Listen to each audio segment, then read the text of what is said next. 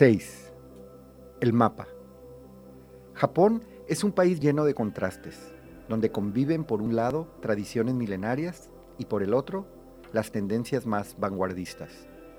Tecnología tan avanzada que pareciera un lugar extraído de una película de ciencia ficción y tan tradicional como de una película medieval. Sincretismo puro en todos los sentidos.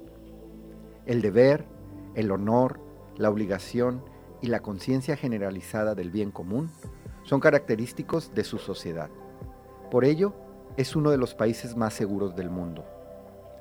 Nunca había experimentado en algún otro lugar caminar de madrugada por sus calles y sentir ese nivel de seguridad. Es algo que se percibe en el ambiente. Las bicicletas aparcadas en las calles no tienen candado. En algunos lugares existen tiendas sin dependientes, en las que los clientes escogen sus productos y dejan el importe a pagar en una cesta, pudiendo incluso tomar su cambio. En un parque de Kioto, maravillado por la belleza del lugar, pude comprobarlo personalmente. Olvidé mi mochila con mi computadora y algunas otras pertenencias en su interior. Después de una hora, al darme cuenta, regresé y con asombro descubrí que permanecía intacta en el mismo lugar en el que la había olvidado. Durante toda mi estancia nunca vi una patrulla. Después supe que la principal función de la policía japonesa, más que perseguir ladrones o multar infractores como en otros lugares, es devolver objetos perdidos que la gente encuentra y entrega en las pequeñas y tranquilas oficinas policíacas además de brindar información a habitantes y turistas. Los índices de delincuencia son casi inexistentes. La ley es tan estricta que existe la pena de muerte para algunos delitos. Los condenados a ella no saben el día ni la hora en que serán ejecutados. En este país está prohibido fumar en las calles. Así que quien quiere fumar tiene que hacerlo en puntos marcados o en cabinas especiales. Tokio, a pesar de ser una ciudad superpoblada, tiene muy pocos carros. En las calles casi no hay ruido. Por otro lado, en las horas pico es muy difícil transitar en el metro. En los restaurantes, los dependientes son extremadamente amables y se esfuerzan por agradar. Pero no debes dejar propina, no te la aceptarán. Para ellos es ofensivo hacerlo, ya que su trabajo es una obligación y no tienen por qué recibir algo extra por ello. A los japoneses no les gusta el contacto físico. El saludo más común es una inclinación de cabeza, la cual tiene diferentes grados. A mayor grado de inclinación, mayor el nivel de formalidad y respeto mostrado. En cuanto a la religión, en general los japoneses son poco creyentes. El 86% de ellos practican una de las dos religiones mayoritarias, que son el sintoísmo y el budismo. Ambas pueden mezclarse sin problema. Si no fuera por los tori, arcos de madera en las entradas de los templos sintoístas, costaría trabajo saber si un templo es sintoísta o budista. Es impresionante ver cómo conviven en armonía. Toman lo mejor de cada una de las religiones y forman su doctrina personal, la que más les funcione. He estado en numerosos países árabes como Jordania, por ejemplo, en donde algo como esto sería imposible. El choque de religiones ha generado conflictos milenarios. En Japón, el porcentaje de suicidios es muy elevado, como lo mencionaré más adelante, cuando hable del tristemente célebre Bosque de los Suicidios, al pie del monte Fuji. Japón es un país azotado constantemente por catástrofes naturales, principalmente terremotos y erupciones volcánicas pero cuenta con una de las esperanzas de vida más altas del mundo. Se calcula que hay más de 50.000 habitantes mayores a los 100 años. Independientemente de nuestro país de origen, tenemos una particular forma de ver la vida gracias a nuestras costumbres, tradiciones e historia personal. Nuestra realidad está determinada por los eventos que vivimos a lo largo de nuestra historia personal, en lo individual y en lo colectivo. Esto genera que no veamos el mundo como es, sino que lo veamos como somos. A la entrada de un pueblo de Okinawa había un anciano sentado en un banquito de piedra. Un joven que venía caminando se acercó y le preguntó, Perdone señor, vengo de muy lejos. ¿Cómo es la gente de este pueblo? Estoy pensando venirme aquí a vivir una temporada. Hola hijo, ¿de dónde vienes? De un pueblo muy lejano, no creo que lo conozca. ¿Y cómo es la gente de tu pueblo? La gente de mi pueblo es egoísta, estafadora y muy envidiosa. Son muy malos vecinos. Precisamente me voy del pueblo por eso. No quería vivir más allí. Entiendo, joven, lamento decírtelo, pero los habitantes de este pueblo son iguales a los del tuyo. El joven forastero le dio las gracias y prosiguió su viaje. Al día siguiente, otro joven vino caminando y le hizo la misma pregunta. Perdone, amable señor, vengo de muy lejos. ¿Cómo es la gente de este pueblo? Me gustaría vivir una temporada aquí. Hola hijo, ¿de dónde vienes? Es un pueblo muy lejano, no lo conocerá. ¿Y cómo es la gente de tu pueblo? En mi pueblo todo el mundo es muy hospitalario, cariñoso y amable. Tengo unos vecinos maravillosos. La verdad es que me da mucha pena despedirme de ellos tengo grandes amigos y espero volver algún día.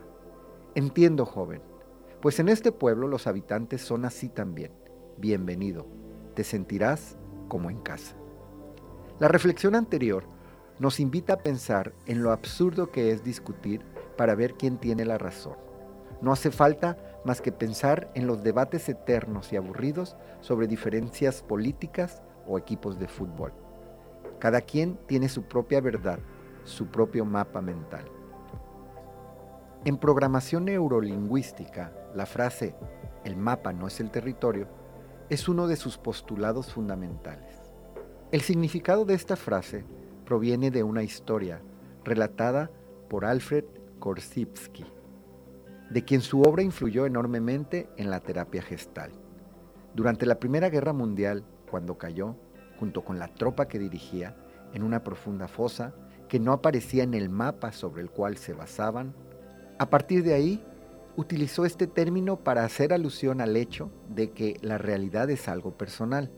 Cada uno de nosotros tiene su propio mapa mental. Todos tenemos una representación del mundo que nos rodea, o mapa.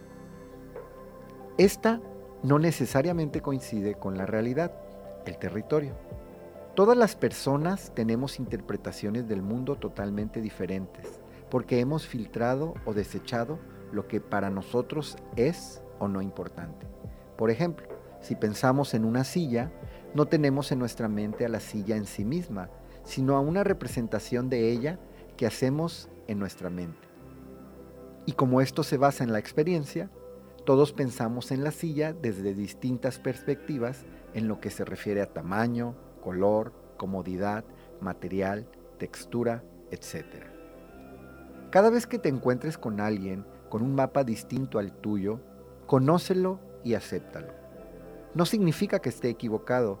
Con ello no solo estarás ampliando tu propio mapa, sino que además aprenderás nuevas formas de desplazarte en él. La influencia de nuestro mapa es tan fuerte que no solo afecta nuestra conducta, también determina cómo vemos lo que vemos. Un claro ejemplo ocurre cuando dos personas son testigos de una misma situación. Cada uno describe lo sucedido con distintas ideas y sensaciones porque ha empleado información diferente.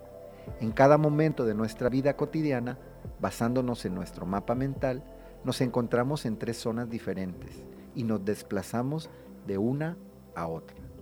La primera es la zona de confort. Es el espacio de lo conocido, donde nos sentimos protegidos, donde todo lo hacemos bien, donde nos movemos como peces en el agua. Las cosas nos resultan familiares y cómodas, sean estas agradables o no. Sin embargo, nada más tenemos por aprender.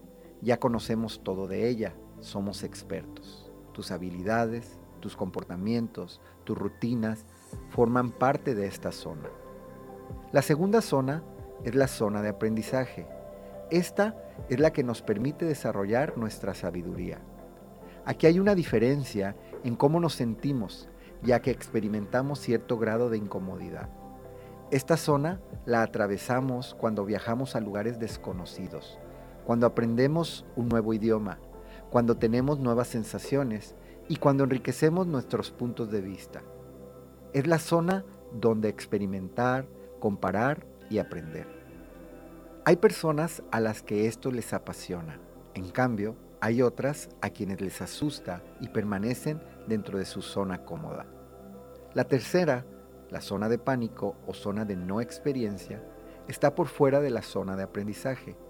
Esta es la zona de los grandes retos, en donde ocurren cosas mágicas porque todavía no hemos estado allí. Requiere salir de la zona de confort para abrirte al mundo. Así verás y sentirás como el mundo también se abre para ti. Salir de tu zona de confort no implica que no podrás regresar a ella, sino que ampliarás los espacios donde te encuentres cómodo. Cada persona tiene derecho a elegir ser quien es realmente, en su forma de pensar, de opinar, de sentir o de actuar. Cada uno de nosotros somos diferentes. La aceptación hacia los demás es una muestra de minimalismo emocional. Es más difícil respetar cuando queremos a toda costa tener la razón. También cuando suponemos que por encima de cualquier punto de vista, nuestra postura es la única importante y la que posee la absoluta certeza. Nuestro ego está programado para tener la razón. Los grandes conflictos personales y del mundo, como las guerras, por ejemplo, están relacionados con la falta de empatía y respeto hacia la forma de pensar de los demás. De una manera u otra, somos parte de una sola mente que todo lo abarca, un único gran ser humano. Carl Jung.